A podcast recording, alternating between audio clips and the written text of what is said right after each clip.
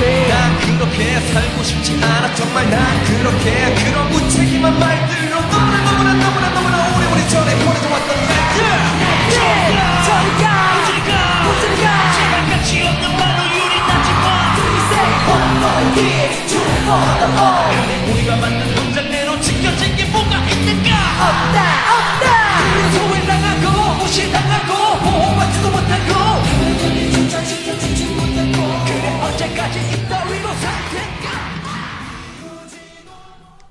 듣고 계신 여러분, 안녕하세요. 여기는 드라마 보면서 한국어도 공부하는 방송, 고만 특별 방송입니다. 사실은 이거는 라디오 프로 3주년 특별 방송이기도 하고요. 그래서 저는요, 약간 좀 이기적인 것 같은데요. 이 오프닝. 제가 옛날 방송에서도 얘기했는데, 언제나 H.O.T 모이면 제가 무조건 현전을 간다고요. 하지만 이번 모때는 콘서트 아닌데 무한도전 촬영 현장이에요. 신청했는데 당첨 못됐어요. 그래도 우리 방송에서 이런 방식으로 우리 오빠들께 응원하고 싶어요. 이해해주세요. 这里是看韩剧学韩语九万特别节目，我是小五，大家好。其实这期节目呢，同时也是电台三周年的庆祝特别节目。 今天这一期节目呢，可以说是有史以来开场最任性的一期。以前的节目里面呢，我也说过，什么时候如果 H.O.T 合体的话，我无条件一定要去现场看。可惜呢，这一次的舞台不是演唱会，想去就能去，而是无限挑战的录制现场。虽然说我有申请，但是因为申请的人实在太多了，所以我也没有中奖。那么在自己的节目里呢，就用这样的一个开场的方式，然后给 H.O.T 的哥哥们送出我自己的应援。我就是这样跟着视频一起喊，我就已经很开心了。那么从上一期上一期节目就开始做小广告，还在公众号里面各种给大家发 H.O.T 相关的活动。那为什么跟 H.O.T 相关的这一期节目却迟迟没有出来呢？其实原因特别简单，因为每一次我想要录节目的时候，把视频拿出来一看，就会忍不住一直看，而且看到最后呢，就会哭成狗。那变成狗以后呢，就没办法录音了，因为声音就已经变得很奇怪了。今天呢，也是差一点儿，所以我忍住了没有看最后两首歌。那听过我的小五的哈韩史那一期特别节目的听友都知道，我是白家的。听韩国的流行音乐，看韩剧，以至于后来学韩语，这些所有的一切，其实都是从喜欢我家 H.O.T 开始的。无限挑战的六六哥这个节目呢，真的是一个神奇的策划。看到六六哥二可以把水晶男孩合体，甚至促成了最后的回归，当时我有多羡慕！其实这么多年了，根本就不敢奢望什么回归，只要是他们五个能站到舞台上在一起唱一首歌啊，我们就已经非常的满足了。所以说呢，六六哥三的新闻一出来，我就激动的不行，而且我都能想象，只要他们五个站上台开始唱歌那一瞬间，我一定会哭出来。结果呢，六六哥三的第一集节目刚播了几分钟，我就已经哭得稀里哗啦的。其实从二零一五年开始呢，无限挑战的节目组就一直在接触 H.O.T 的五位成员。希望能够促成他们的再次合体。其实呢，十几年来这个事情一直没有发生，原因也是非常的复杂。所以呢，时间拖得越长，大家心里面就越打鼓，思前想后的顾虑非常多。所以呢，无限挑战这一次想的办法是，跟五个人分别说好了，在某一个时间到他们出道的地点。如果五个人的心意是一致的，都到了现场的话，那么合体就成功；否则呢，这个事情也就算了。这个形式非常好的地方在于呢大家都没有什么时间去思前想后其实只需要考虑的是自己有没有这份心意就可以了。所以呢当除了二哥张佑赫以外的四名成员到齐之后整个气氛就变得紧张了起来。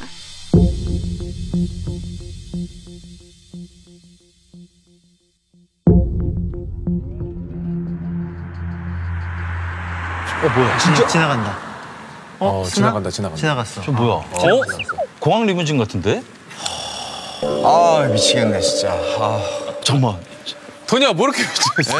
아우 뭐 그냥 너무 지금 막 안 오는 거야? 아니 왜? 모르겠어요. 이, 이 기분을 표현을 못. 온 거겠지?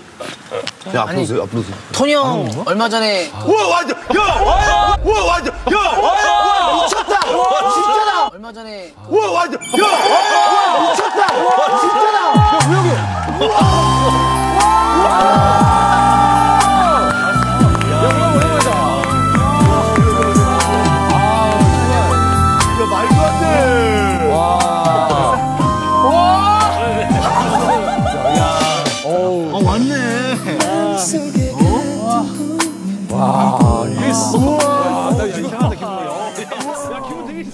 就是看见二哥这张脸，然后立刻。后面响起这个海誓山盟的背景音乐的时候，我一下子眼泪就掉下来了。这个事情到底有多么的难啊、反正我觉得白家的亲大概也都知道。这一次他们五个能再聚到一起呢，其实也是为了等待了十七年之久的歌迷。那有意思的呢是，申请去现场看这一次合体的歌迷刚好也是十七万。不忘初心，我也是这十七万人中的一个。在看这一瞬间的时候呢，其实本来我也是知道五个人肯定是聚齐了，要不然就不会有后面的节目了。但是呢，看其他的成员还是非常的紧张，比如说像 Tony，在关注外面的情况的时候呢，康他说啊，来了一辆车，然后接着又说啊，其那干的，就是开过去了。这个时候呢，Tony 就变得更加的紧张，米七给呢亲家，就是哎呀，真是要疯了。还好呢，相聚的一刻马上就要到来。佑赫不但出现了，而且还穿着当年的衣服。按照六六哥的企划呢，如果想要参加，一定要先唱卡拉 OK，唱到九十五分才可以。不过他们卡拉 OK 的这个打分其实是非常简单的，只要拍子差不多，然后声音有够大就可以了。看到他们后来非常非常辛苦的练舞的时候呢，觉得真的是心疼。练着练着就看他们一个一个的变成伤员，所以我非常理解为什么小黄会禁止水晶男孩去跳 Back Down 这种危险的舞。虽然我非常非常的喜欢张佑赫跳舞，但我其实完全不介意他们就站在那儿安安静静的唱歌，哪怕坐着也可以。不过哥哥们呢，当然是觉得好不容易在一起重新合作，那还是想把最好的展现给我们所有的粉丝们。除了非常辛苦的练习之外呢，无限挑战还非常贴心的安排了让他们随机打电话给中奖的粉丝这样一个环节。虽然我自己也是无数次的梦见自己接到这样的电话，但是也是无数次的听到了《梦醒时分》这一首歌。我们还是来看看这些幸运的粉丝都接到了什么样的电话吧。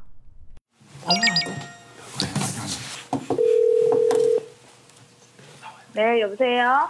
안녕하세요. MBC 무한도전 팀입니다. 네, 토토가 3탄 당첨 확인차 전화드렸습니다. 이거 여보세요? 진짜예요? 진짜예요, 진짜. 제가 진짜인 걸 어떻게 확인할 수 있죠? 그 안기 보세요. 제 목소리 혹시 모르시겠어요?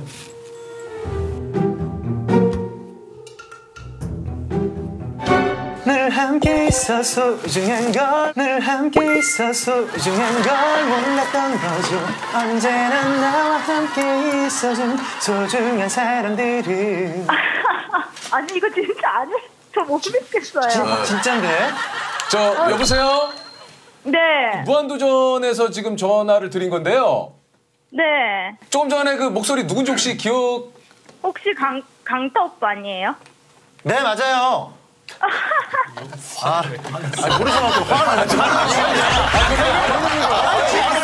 심지어 처음 하는 건가요? 모르시는 거야. 여보세요, 혜정 씨. 아, 네, 네, 네. 당첨됐다고 이제 얘기를 드렸을 때 썩 그렇게 예, 반가워하시진 않으셔가지고 저희가 좀 당황해서 그랬어요. 작년에 한 강타 오빠 콘서트도 갔다 왔거든요. 아. 네, 10월 10일에 네. 감사합니다. 그래가지고 근데 목소리를 네. 모르셨지?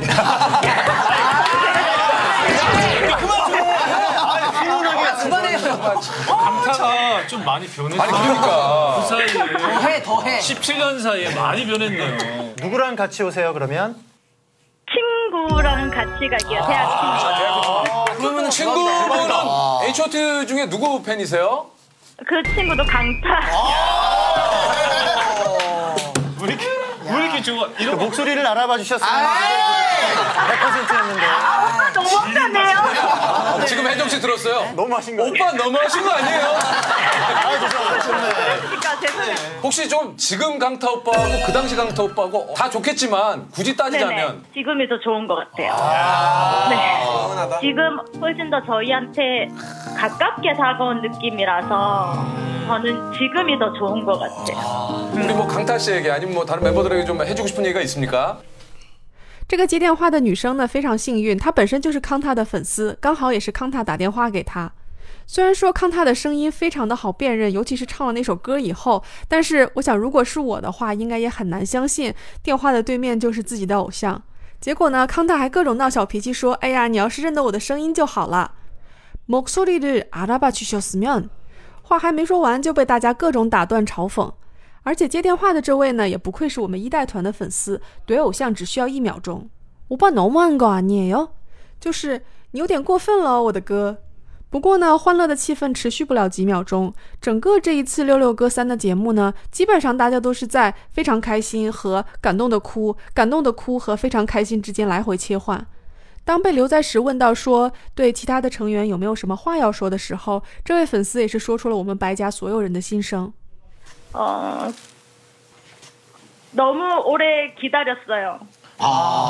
너무 오래 기다렸고, 너무 반갑고, 어, 너무, 아, 제가 울면 안 되죠.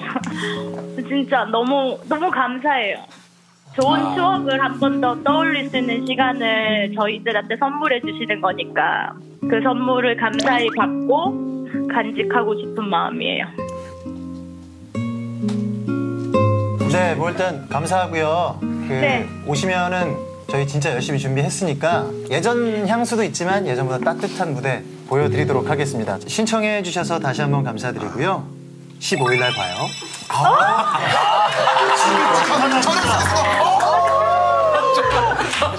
혜정 씨가 이게 아, 친구한테 지금 바로 전화해서 야 야 지금 전화 왔는데 나 됐다 그러면서 야 감타 너무 많이 변했더라. 아유. 진짜 다시 한번 감사드리겠습니다. 15일 날 뵐게요. 아, 네, 감사합니다. 고맙습니다. 哎，我在截这一段音频的时候呢，鼻子又酸酸的，差点哭出来。你们说我做这一期节目有多不容易？其实粉丝就是这样啊，对偶像的喜欢就是无条件的喜欢，看着那颗星好好的呢，自己心里就很开心，也不会专门去要求什么，有就有，没有的话呢，就默默的祝福。 那听完这个又哭又笑的电话呢，我们来听听后面这一个一直会跟着笑的电话。 여보세요? 여보세요? 네. 안녕하세요. 저희는 무한도전 MBC 팀인데요. 어? 네? 토토가 3 3탄 신청하셨죠? 네. 당첨되셨습니다.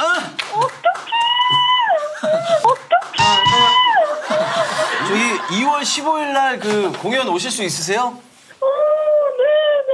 정말요? 어떡해요. 저기 혹시 제 목소리 누군지 아시겠습니까? 어, 설마 아니죠? 희, 희준 오빠 아니에요? 아닌가? 맞아요. 어떡해! 예!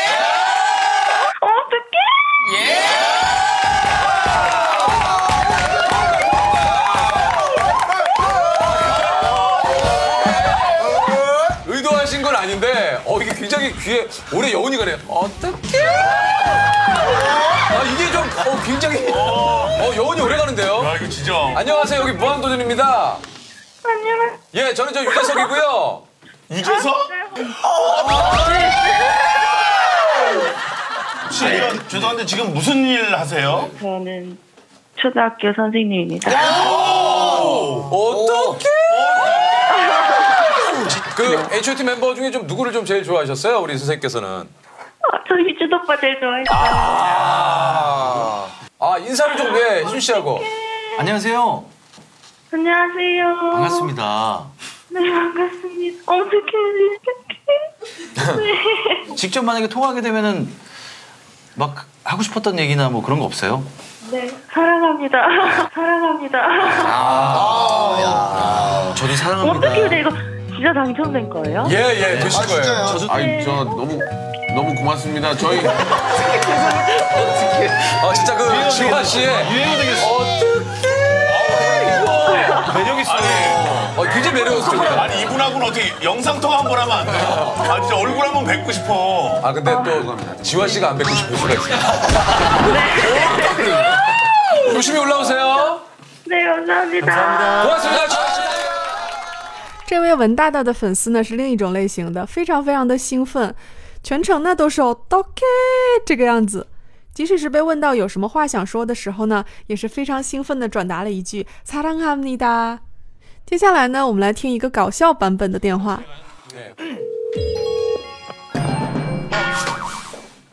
여보세요? 네, 안녕하세요. MBC 무한도전 팀입니다. 예. 토토가 3탄 방청 신청해 주셔서 감사하고요. 아, 뭐가 당첨됐다고요? 네네, 당첨되셨어요. 그래서 당첨 예, 예. 확인차 전화 드렸거든요. 아, 예. 이 전화로 다시 전화 드리면 안 될까요? 우리 며느리가 잠깐 나갔어요. 아, 아 이거 어, 본인 잠깐만 들어오네요. 좀 바꿔주세요. 여보세요? 아, 여보세요? 아, 네. 네, 토토가 3탄 당첨되셨거든요. 어, 진짜요? 2월 15일 오실 수 있으세요?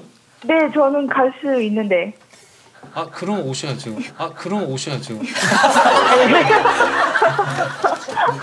아, 정말 된 거예요? 저 누군지 아세요? 제 목소리 잘 들어보시면 어? 우영 오빠 같은데? 우영 오빠 같은데? 맞아요? 진짜입니다. 오. 정말 어떻게, 어떻게, 어떻게, 잠깐만, 축하드립니다. 축하드립니다. 자, 우리 저 은선 씨. 네. 안녕하세요. 여기 무한도전입니다. 우리 H.O.T 멤버 가운데 장우혁 씨 팬이셨어요? 강도 오빠 팬이요. 강도 오빠 팬이요. 근 데 저는 근데 괜찮아요. 네, 그래요. 네, 왜냐면 강타 목소리는 몰라도 아니 혹시 저 강타 씨 잠깐만 한번 좀 전화 좀 해. 아니 이거 제 자리니까. 재밌다 그거 재밌다. 그렇죠. 이거는 이제 또 자기 할당이. 예, 예. 아니 아니 하세요 하세요 하세요. 네, 여보세요? 안녕하세요. 네? 또 안녕하세요. 모르신다, 또 모르셔. 아이고. 강도 오빠 아닌 것 같은데?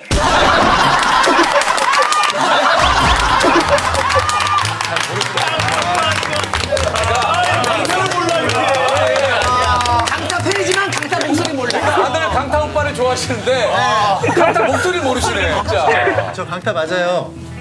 아, 오빠 목소리다. 맞죠? 아 아까 전에 받으셨던 분이 뭐 시, 시어머니세요? 네, 어머님이 아까 받으셨는데 결혼하셨어요 그럼? 대박. 아까 막 뭐라고 하셨어요? 아니, 아니요, 아니요. 좀 약간 평상시 좀 약간 뭐라 하시나 봐요. 아니 뭐라고 전혀 안 하세요. 너무 너무 좋으세요. 그죠? 그 당시를 떠올린다면 H.O.T 뭐 공연도 많이 보셨을 것 같고 뭐 좀 그러셨을 것 같은데 마지막 콘서트도 갔다 왔었고 예전에 세종 세종 문화회관에서 콘서트 할 때도 갔다 왔었거든요. 예. 근데 그게 나중에 걸려서 막 엄마한테 막 혼나면서 가고 막 그랬던 기억이 있는데 그때 당시가 몇 진짜 살이었었어요? 전화 통화를 하니까 너무 너무 신기해요. 어, 멤버들에게 좀 뭐 하고 싶은 하고 싶은 얘기가 좀 있으세요? 저는 그냥 팬으로서 뭉친 것 자체만으로도 너무 기쁘거든요. 그래서 앞으로도 다섯 명이 모인 모습이 많이 보였으면 좋겠어요. 은선 씨 다시 한번 감사드리겠습니다. 은선 씨. 아, 네, 너무 감사합니다. 其实他们五个人的声音辨识度是非常高的，让粉丝来听的话，基本上不太会听错。 这个电话呢，虽然是佑赫打的，但是接电话的呢却是康泰的粉丝，不过还是一下就把他的声音认出来了。不过搞笑的呢是，康泰在跟他讲话的时候，他反而没有认出来。康泰把宁古嘎腾的。然后我们家堂堂的不落的太阳二哥张佑赫站起来，双手鼓掌。在一片笑闹之后呢，这位粉丝也是替大家吐露了心声。希望呢，他们五个人之后也可以以其他的形式一起出现。哎，如果是就好了，如果有演唱会就好了，无条件去看，在哪儿唱我就去哪儿看。好啦，那听了几个粉丝电话之后呢，我们也该去演唱会的现场看一看了。那么 H.O.T 的官方粉丝团 H.O.T Club 这个组织呢，在应援这方面做的可以说是非常的好，而且应该说是始祖级的应援。在节目的开头呢，我其实就用了《哎呀》这一首歌。因为开头的部分呢有非常非常整齐的应援，所以我也是跟着大家喊了一下，假装自己在现场。那接下来呢，我们来听听现场的另外一首歌的前奏应援，非常的整齐。怕大家听不清楚呢，我这一次也是悄悄的跟大家一起喊一下。歌的名字呢叫做《欢喜》，收录在一九九九年发行的第四张专辑《哎呀》里面。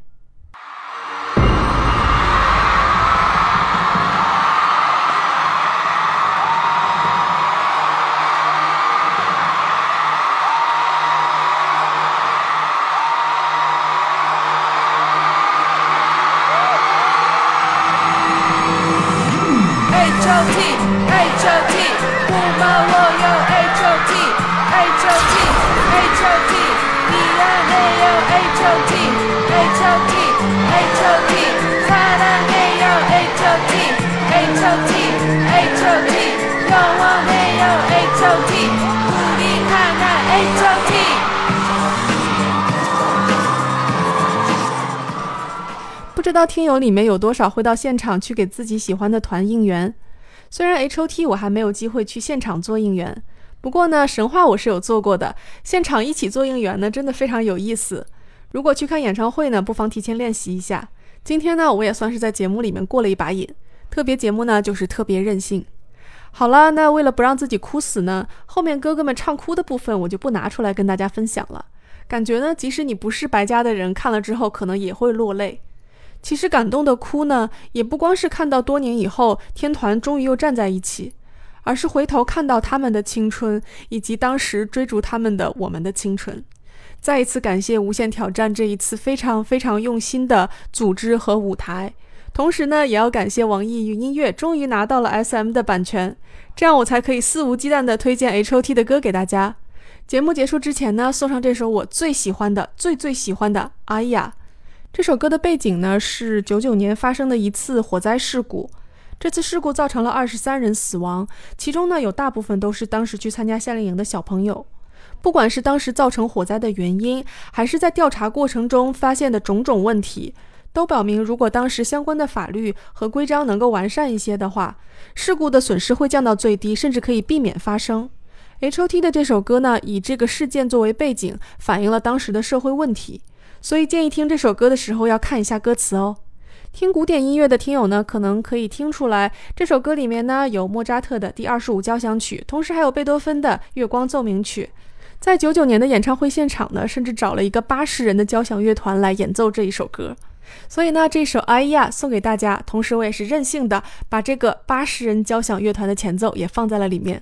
감사합니다다음에주도만나요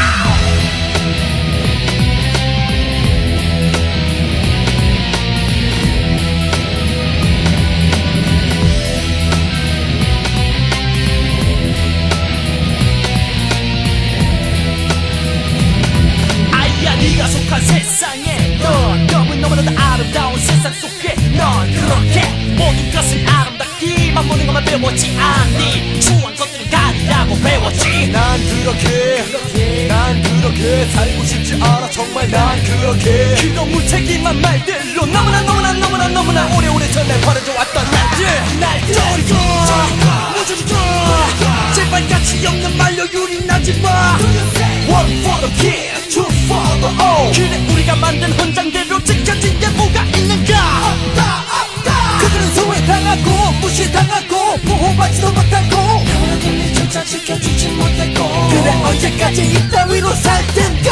아! 이우지도 못한 아이들의 불꽃을 꺼